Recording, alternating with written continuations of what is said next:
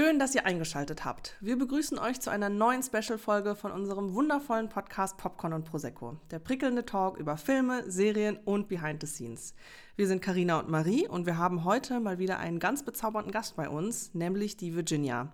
Wir kennen sie persönlich noch nicht. Unsere Freundin Mascha, die wir auch in unserer letzten Special-Folge interviewt haben, hat uns Virginia Blatter ans Herz gelegt. Sie ist Regisseurin und Produzentin, kommt aus der Schweiz, wohnt in Los Angeles und hat bereits mehrere Kurzfilme produziert, von denen einige bei mehreren Filmfestivals Preise gewonnen haben. Und in dem Sinne wünschen wir euch jetzt ganz, ganz viel Spaß mit dem Interview.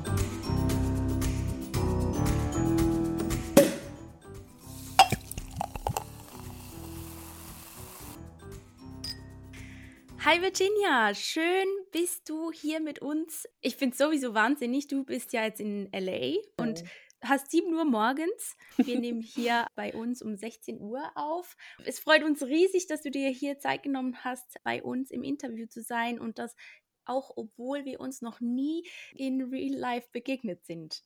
Genau, vielen Dank für die Einladung. Magst du dich direkt vielleicht kurz vorstellen? Wer bist du? Was machst du? Aktuelles zu dir? Genau, also mein Name ist Virginia Blatter. Ähm, ich bin ursprünglich aus Interlaken, bin in Interlaken aufgewachsen und bin dann von vor sechs Jahren nach LA gezogen, habe dort meine äh, Filmausbildung abgeschlossen und bin seit fünf Jahren als Produzentin und Regisseurin in Los Angeles unterwegs. Und ich arbeite an vielen Projekten, aber auch verschiedene ähm, Gebiete. Ich mache nicht nur Produktion und Regie. Ich war letztes Jahr vor allem im Art Department unterwegs, äh, was mir auch sehr gefallen hat. Und ähm, ja. Richtig cool, dass du da auch so breit genau. äh, aufgestellt bist. Generell, wie bist du zum Film gekommen? Also, was hat dich da am meisten interessiert? Ich meine, du hast jetzt schon gesagt, du machst verschiedene Bereiche, aber wie ist das so ein bisschen die kleine Entstehung passiert? Also ich bin, ähm, meine Mama ist Amerikanerin und ich bin mit Disney-Filmen aufgewachsen und habe so eng, eigentlich Englisch gelernt oder mit ihr so Englisch gelernt. Und dann habe ich von sehr jung auf schon immer Disney-Filme nachgeahmt, glaube ich mal. Und dann ähm, kam dann auch schon recht früh die Musik und dann Film und Musik für mich ist also eigentlich so ein bisschen meine Lebenskraft. Und ich versuche viel mit Musik zu arbeiten, auch im Film. Und ich glaube, das ist wirklich von meiner Kindheit hochgekommen. Und habe dann ähm, an der Universität Zürich Film studiert und habe realisiert, dass es einen Markt gibt für Film. Nicht unbedingt in der Schweiz, aber ähm, in Los Angeles halt oder auch, ich sage jetzt mal Berlin und London. Und habe dann den Sprung gewagt nach Los Angeles und es hat sehr gut funktioniert. Ich war auch ein bisschen erstaunt, aber ähm, ich bin dann recht schnell reingekommen, habe mir hier ein Netzwerk aufgebaut, habe Filme produziert, die meine Freunde gemacht haben. Das, der erste Film, den ich jemals produziert habe, war wirklich eine meiner guten Freundinnen, die hat mich gefragt, ähm, hey, willst du meinen Film produzieren? Und ich so, na, ich habe keine Ahnung. Die so, ja, versuchen wir es. Und so hat es dann geklappt und ich, ich habe die Schweizer Organisation. Von dem her, ähm, das ist fast das Wichtigste, glaube ich ich. Und so hat es dann ein bisschen, hat sich eingependelt und seitdem bin ich im, in der Filmindustrie unter, unterwegs, ähm, vor allem in Los Angeles, aber ich habe jetzt auch noch ein paar europäische Projekte, die ich in Angr Angriff genommen habe, welche mir auch sehr zusprechen. Mega cool. Also eben du hast gesagt, deine Mama ist ähm, Amerikanerin. Das macht genau. vielleicht den Schritt ein bisschen leichter, aber ich stelle mir das immer noch riesig vor. Ja. Also, wie hast du diese Entscheidung getroffen oder wie bist du nach Los Angeles gekommen? Ich meine, gerade so aus der Schweiz, ähm, du bist ja auch Schweizerin, genau. ähm, das sind Welten. Ich muss zugeben, ich bin schon sehr früh alleine gereist. Ähm, ich hatte immer Familie in Texas und meine Mama hat auch immer sicher gemacht, dass wir selbstständig waren.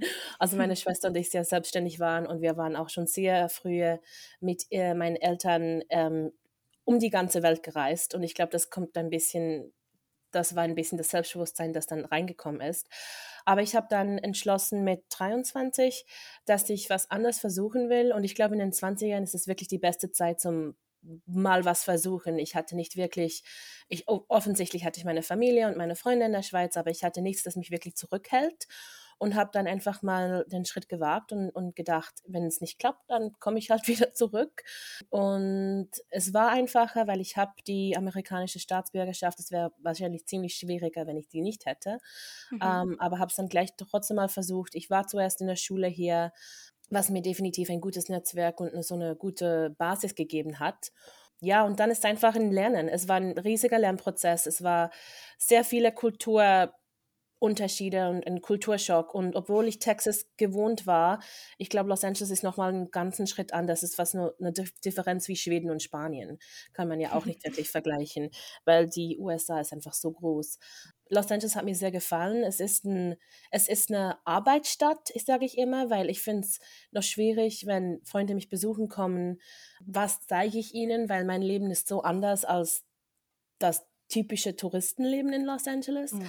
Ähm, ich, bin auf den, ich bin auf den Studios unterwegs oder im Tonstudio oder dort oder irgendwo immer drin und selten draußen, außer ich gehe irgendwie wandern oder so. ähm, und darum, ja, es hat mir sehr gefallen. Es ist eine spannende Stadt. Es ist eine intensive Stadt. Also ich, ich gehe gerne zurück in die Schweiz so alle halb Jahr und zu ähm, decharge, ähm, zu dechargen, einfach mhm. weil es doch sehr hektisch sein kann. Ja, das glaube ich. Das ist mega spannend. Das ist eben generell so, wenn das so eine ganz andere Welt irgendwie ist. Und ich glaube, das, das trifft es eigentlich ganz gut, was du sagst mit LA, weil ich glaube, wir kennen das vor allem. Also ich war noch nicht in LA, ich glaube, Karina auch, du warst auch noch nicht in LA. Nein, und wir haben, glaube ich, so eine ganz andere Vorstellung auch davon, wie LA wahrscheinlich ist, mhm. als wenn man dann tatsächlich da ist. Und dann eben, wenn man da noch dann so, so viel Kreatives arbeitet, wie du das machst. Vielleicht direkt auch, um auf deine Arbeit ein bisschen mehr ähm, zu sprechen zu kommen. Was ist dir wichtig, wenn als Regisseurin oder als Produzentin? Worauf legst du besonders Wert? Was sind da so wichtige Faktoren für dich? Ähm, also als Regisseurin, ich glaube, der, der wichtigste Beruf von einem Regisseur oder einer Regisseurin ist definitiv die Menschenkunde, weil man ja wirklich die Emotionen, die man im richtigen Leben hat oder Emotionen, die man untersucht, wiederbringen will. Und ich arbeite gerne mit, mit Schauspielern zusammen, die ähm, sehr emotionslastig arbeiten, einfach weil das kein, mein das ist wirklich mein, ähm, mein Genre auch. Ähm, ich bin sehr in, im Drama und auch im Horror unterwegs. Ähm, und da gibt es immer sehr viele intensive Gefühle und die, die gebe geb ich gerne weiter oder wieder. Und als Produzentin, dann ist es wirklich so ein bisschen, man hat eine Perspektive von außen, man schaut wirklich auf das ganze Projekt von außen hin und entscheidet dann mit dem Regisseur, die wichtigsten Entscheidungen. Welcher Schauspieler passt hier am besten rein? Welche Dinge können wir machen? Welche passen gar nicht, in, gar, gar nicht ins Budget?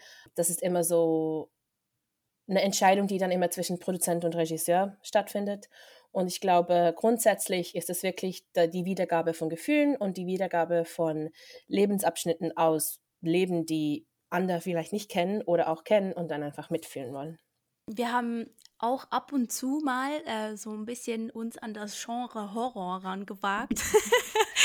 wir waren aber bislang, also eben, ich bin eigentlich so eher so ein bisschen ein Schisser, mhm. ähm, was das angeht, aber bislang die Horrorfilme, die wir besprochen haben, immer schwierig. Also ich, wir haben festgestellt, es muss wirklich sehr, sehr schwer sein, das auf den Punkt zu bekommen, so dass man sich auch gruselt, dass man das irgendwie annehmen kann, dass es nicht völlig an den Haaren vorbeigezogen ist.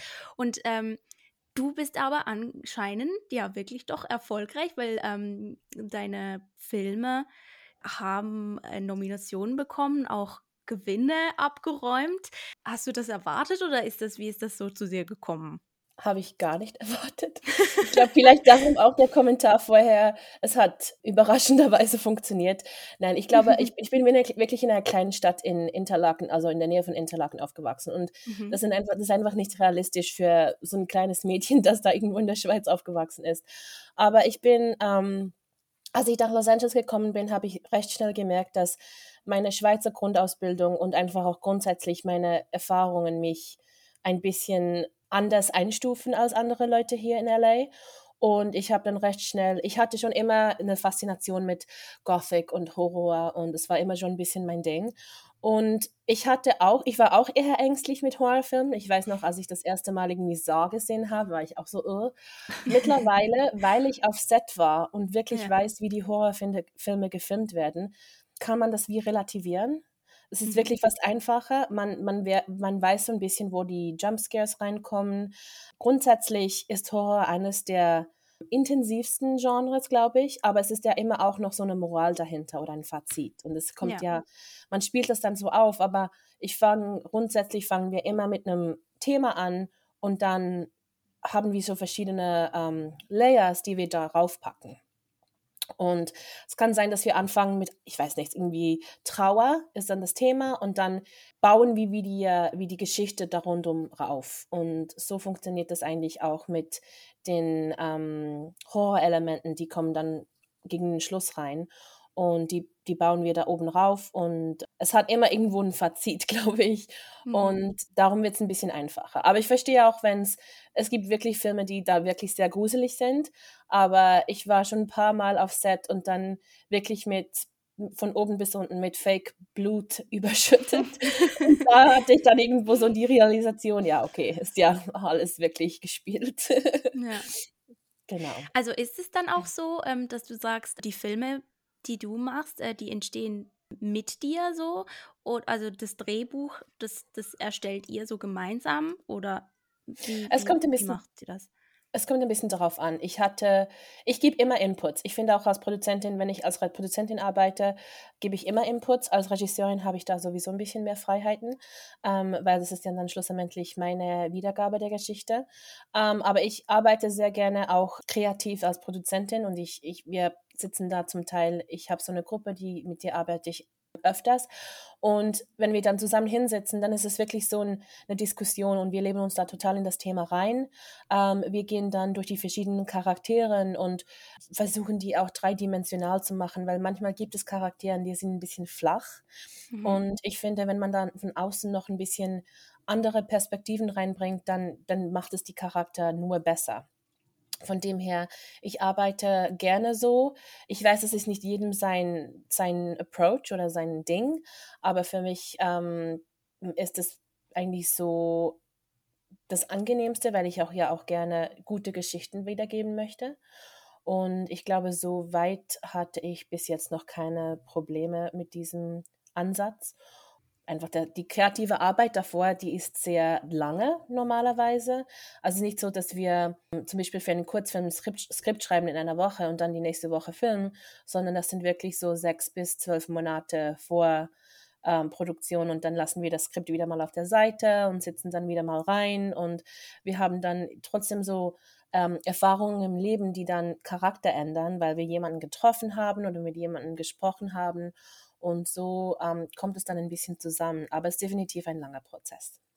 Ja, auf jeden Fall sehr ähm, interessant, da so reinzugucken, wieso, dass es eben nicht einfach nur fix ist, sondern dass man mhm. immer wieder was verändern kann und dass du da auch einen großen Teil mit reingibst. Ähm, vielleicht gerade eben, wenn du sagst, die sind spannende Geschichten wichtig.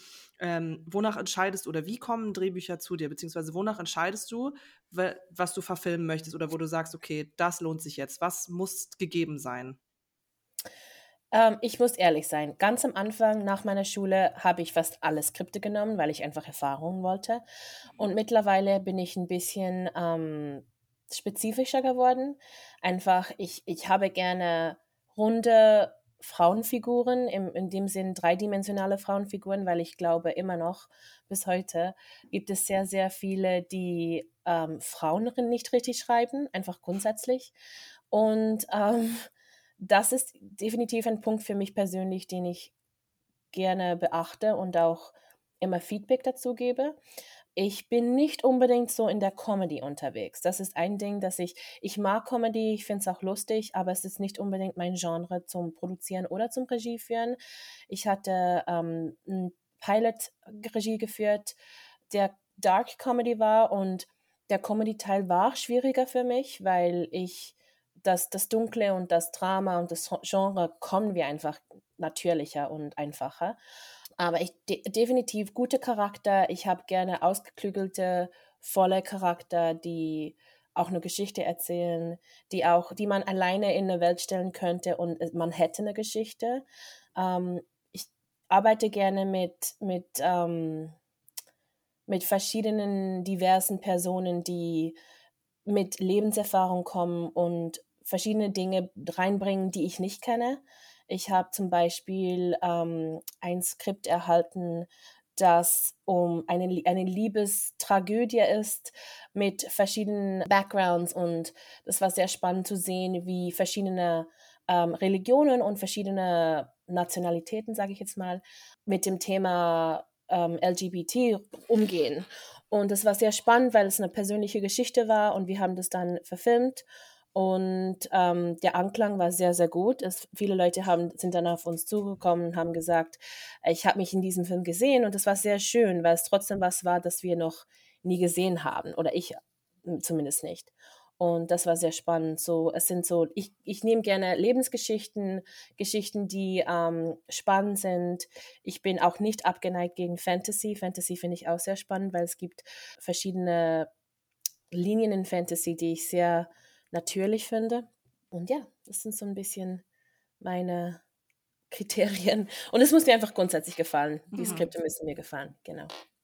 Mega toll wenn du, wenn du sagst, dass du ähm, da in diese Geschichte, wo, also welcher Film ist das? Kann man sich den anschauen? Wo kann man das? genau. Ich weiß, ich glaube, er ist noch im Festival Run, aber er mhm. ist äh, Gay Asian Immigrant und ähm, von Ushmay Chakraborty. Und der hat ihn äh, Regie geführt und geschrieben selbst. Mhm. Und es ist einfach ein lustiger Comedy-Film. Und es geht eigentlich darum, dass er sich ins Leben in Los Angeles einlebt und dann ein bisschen mit dem spielt, was viele Leute von ihm denken, obwohl es gar nicht wahr ist. okay, genau. Es ist mega spannend, was du hier alles machst und was du zu erzählen hast. Das ist auf jeden Fall. Wir haben immer ein paar Fragen, die wir stellen möchten. Die einfachste und kleinste Frage, die wäre dann wohl ähm, Popcorn süß oder salzig?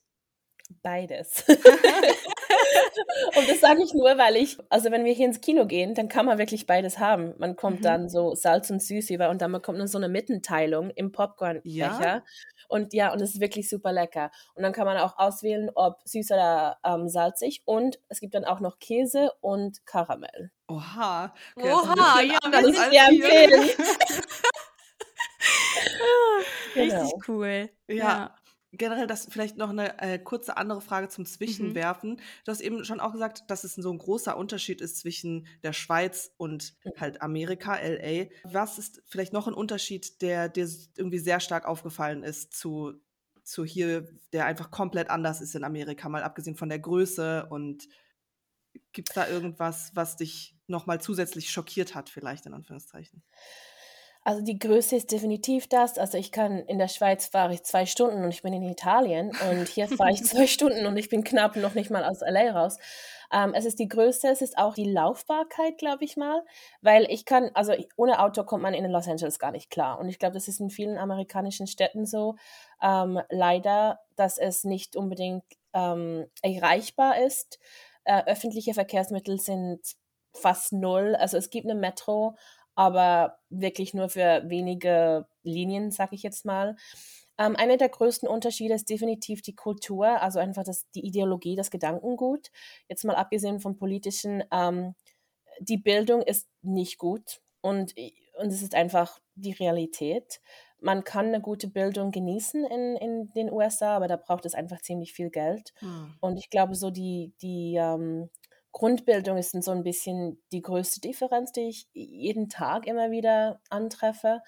Zum Beispiel, wenn ich jemandem sage, ich bin aus der Schweiz, kommt dann immer, oh, how Sweden?